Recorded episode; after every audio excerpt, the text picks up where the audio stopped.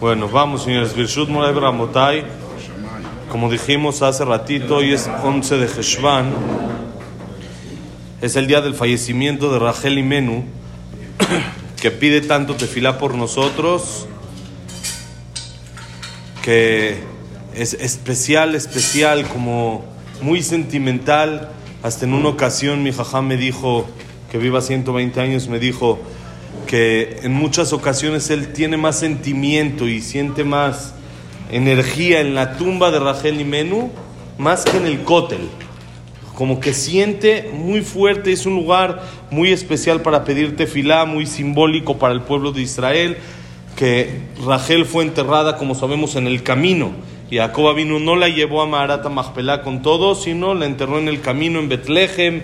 Hoy en día, Baruch Hashem ya se puede ir de manera sencilla. Hay una, una, una valla, una mura, muralla así enorme para que no haya problemas. Entonces hay varias explicaciones. Él sabía de que el pueblo de Israel va a pasar por ahí, en el Galut, cuando lo saquen de de Jerusalén después de la destrucción del Bet Amigdash, iban a pasar por ahí, iban a poder pedir tefilá a Rachel que tanto sufrió en la vida y tanto vio por los demás, que es una persona especial para poder pedir tefilá en situaciones difíciles y en situaciones complicadas.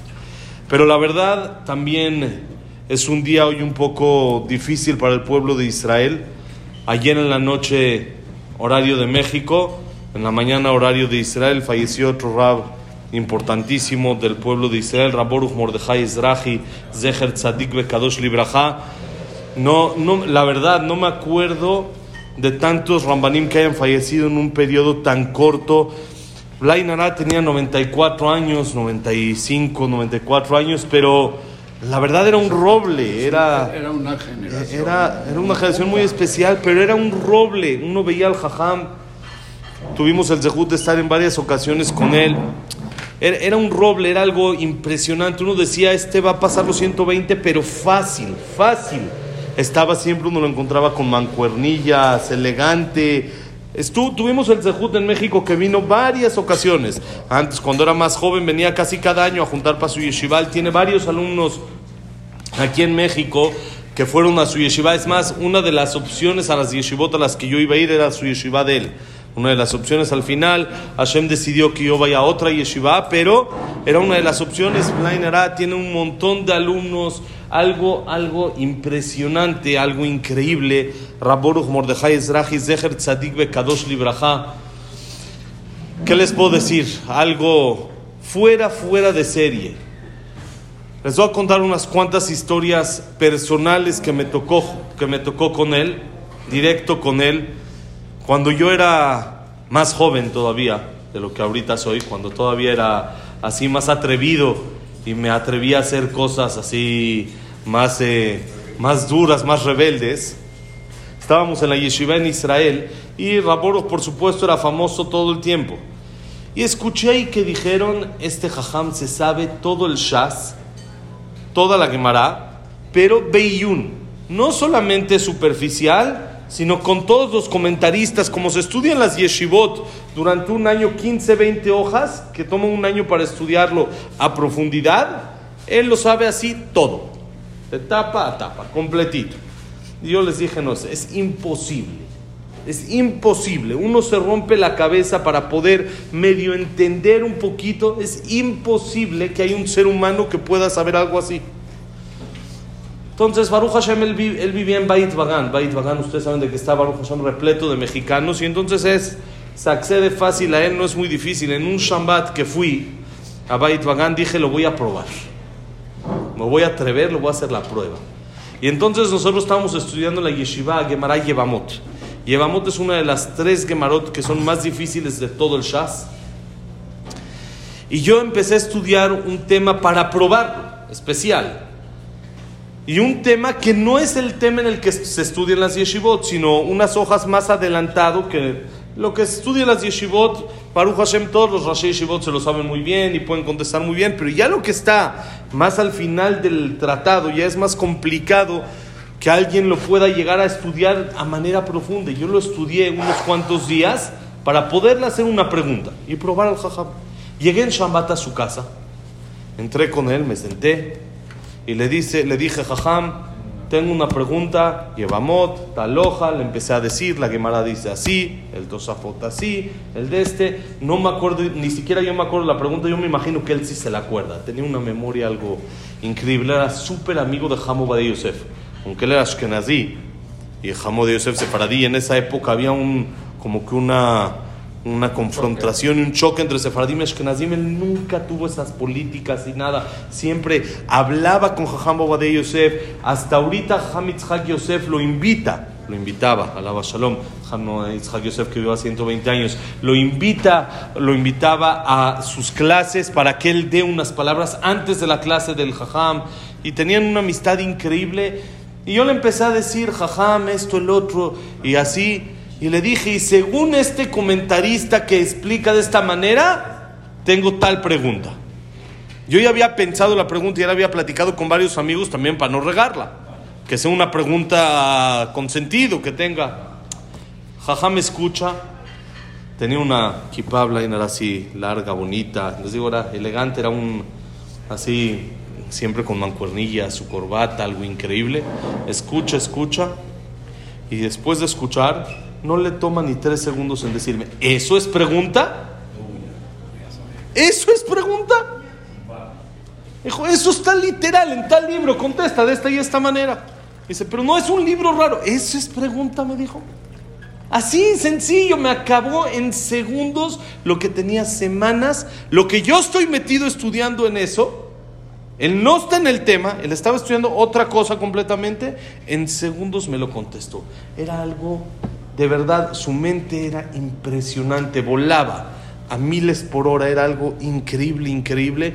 Y fuera de su mente, que por supuesto era maravilloso, su atmada, su constancia en el estudio de la Torah era tremenda, tremenda. En una ocasión él mismo dijo así, él dijo, ustedes creen que lo que dicen de mí que yo me sé todo, llegó así gratis, nada más. ¿Qué creen que es porque soy superdotado y soy inteligente? Les dijo, no por presumir, les voy a contar qué hacía yo de joven en la yeshiva. Él estudió en la yeshiva de Hebrón. Hebrón después fue el yerno del Mashgiach de Rameir Jodosh. Su esposa, Lea Shalom, también acaba de fallecer no hace mucho. También era una tzadeket increíble. Cada vez que íbamos a su casa, le sacaba a los niños dulces, se ponía a platicar con ellos. Algo, algo de verdad impresionante, impresionante. Unas cualidades. Y él estudiaba ahí, dice, les voy a decir qué hacía yo de jueves a sábado en la mañana. Ustedes saben de que los jueves como el viernes es un día más tranquilo, es mediodía en las yeshivot, en los kolelim, entonces los jueves se hace algo que se llama mishmar. Se llama lel shishi, es jueves en la noche. En vez de ir a perder el tiempo en algunos lugares, ¿qué se hace? Se estudia más se estudia mucho más tiempo. Uno, aunque duerme menos, después lo puede reponer el viernes, Shabbat, lo puede reponer el sueño. Entonces es muy común que en las yeshivot haya gente estudiando hasta la 1, 2 de la mañana, como si fueran las 9 de la noche, 8, 9 de la noche. Pero él dijo así, él dijo que el, jueves acabando Arbit, a las 7 de la noche, por decir, se sentaba a estudiar. Iba a cenar algo y se sentaba a estudiar. ¿Hasta qué hora? Hasta Batiquín. Hasta Batiquín del otro día. O sea, Toda la noche toda la noche, una desvelada, pero no desde las 12 como las que hacemos acá, desde las 7. De 7 a 5 de la mañana, algo así, estudiar sin pararse, sin pararse. Bueno, ya después iba, decía Batiquín, ¿y qué merece? Un sueñito, ¿no? No, iba a desayunar, comí algo. Y después de desayunar dijo, ya viene Shabbat, ¿para qué me voy a dormir ahorita? Vamos a estudiar. Se iba a estudiar hasta 10, 15 minutos antes de que empiece Shabbat. Corrido, todo el viernes. Después de no dormir todo, todo el jueves. Después, un tiempo antes de que empiece Shabbat, iba, se bañaba, se preparaba para Shabbat. Eso estamos hablando cuando era soltero. Se preparaba para Shabbat rápido, lo que necesitaba. Se bañaba, se vestía. Iba a decir Kamalat Shabbat. Acabando Kamalat Shabbat es la seuda. Hay que comer seuda de Shabbat. Comía digamos a las 8 de la noche ya está listo para que uno dice, ahora sí, para dormir. Pero él decía Shambat. Shambat no está hecho para dormir. Vamos a estudiar. Estudiaba hasta la una de la mañana. Solo hasta la una porque está cansado. de que lleva estudiando desde el jueves en la noche. A la una de la mañana se iba a dormir y se paraba a las seis de la mañana a rezar. Y después ya día normal. Ustedes creen, dijo a los muchachos, que se sabe uno todo, pudiendo dormir y disfrutar y así nada más. Uno tiene que esforzarse por la Torah. Tiene que echarle ganas a la Torah. Tiene que dedicar su vida a la Torah para en realidad saber. Como decían Jajamim, hay personas que quieren acabar todo el Shas en una noche y que todavía les dé tiempo de dormir. No funciona así. Si uno quiere saber Torah, tiene que esforzarse por ella. Pero eso, la verdad, es un tema que no es muy cercano a nosotros. Su nivel está lejísimos. Pero les quiero platicar dos, tres historias más que me tocó vivir con él, poder aprender un poquito de las cualidades que sí podemos nosotros intentar emular, intentar este, ser parecido a lo que él hacía. Hace 6, 7 años que tuvimos el sejud de estar con él, les he platicado que a mi hijo se le bajaban las plaquetas, le subían y le bajaban las plaquetas de la sangre, tenía un tema que se llama púrpura y eso provoca que se bajen, se suman las plaquetas y todo un relajo, se curaba y le volvía a regresar, se curaba, le volvía a regresar. Tuvimos el Zehut de Israel y cuando entré con el Jajam, nunca decía no, es algo increíble. Siempre que uno tocaba su casa, era uno bienvenido lo metían con el jajam, no importa, está estudiando, está durmiendo, está... No hay, entraban. A mí nunca me dijeron no, nunca me dijeron está, ven después, ven al rato, nada más si no estaba. Pero si estaba, metían, entraba uno, entraba así. No porque yo tenía contacto con él ni nada, yo no, no me conocía de manera personal. Simplemente como cualquier yudí, yo le decía, soy una persona fuera de Israel, vine a recibir Berajá del Jajam, por favor, pasa, nos recibía a su esposa, luego entramos a su oficina y le platiqué. Y le dije, Jajam, mi hijo está, tengo el video, su, su, su, alumno, su ayudante que estaba ahí con él me tomó unas 200 fotos, me tomó video, tengo un montón de fotos que me tomó con él, bonito día. Y entonces tengo el video, como le estoy diciendo, jajam, las plaquetas están sube, baja, sube, baja. No me entiende y se lo repito. Y ya se lo repetí. Me dijo, ah, no, todo va a llegar a su lugar, va a estar bien y no va a necesitar nada más. De verdad, desde ese día no le hemos hecho un estudio.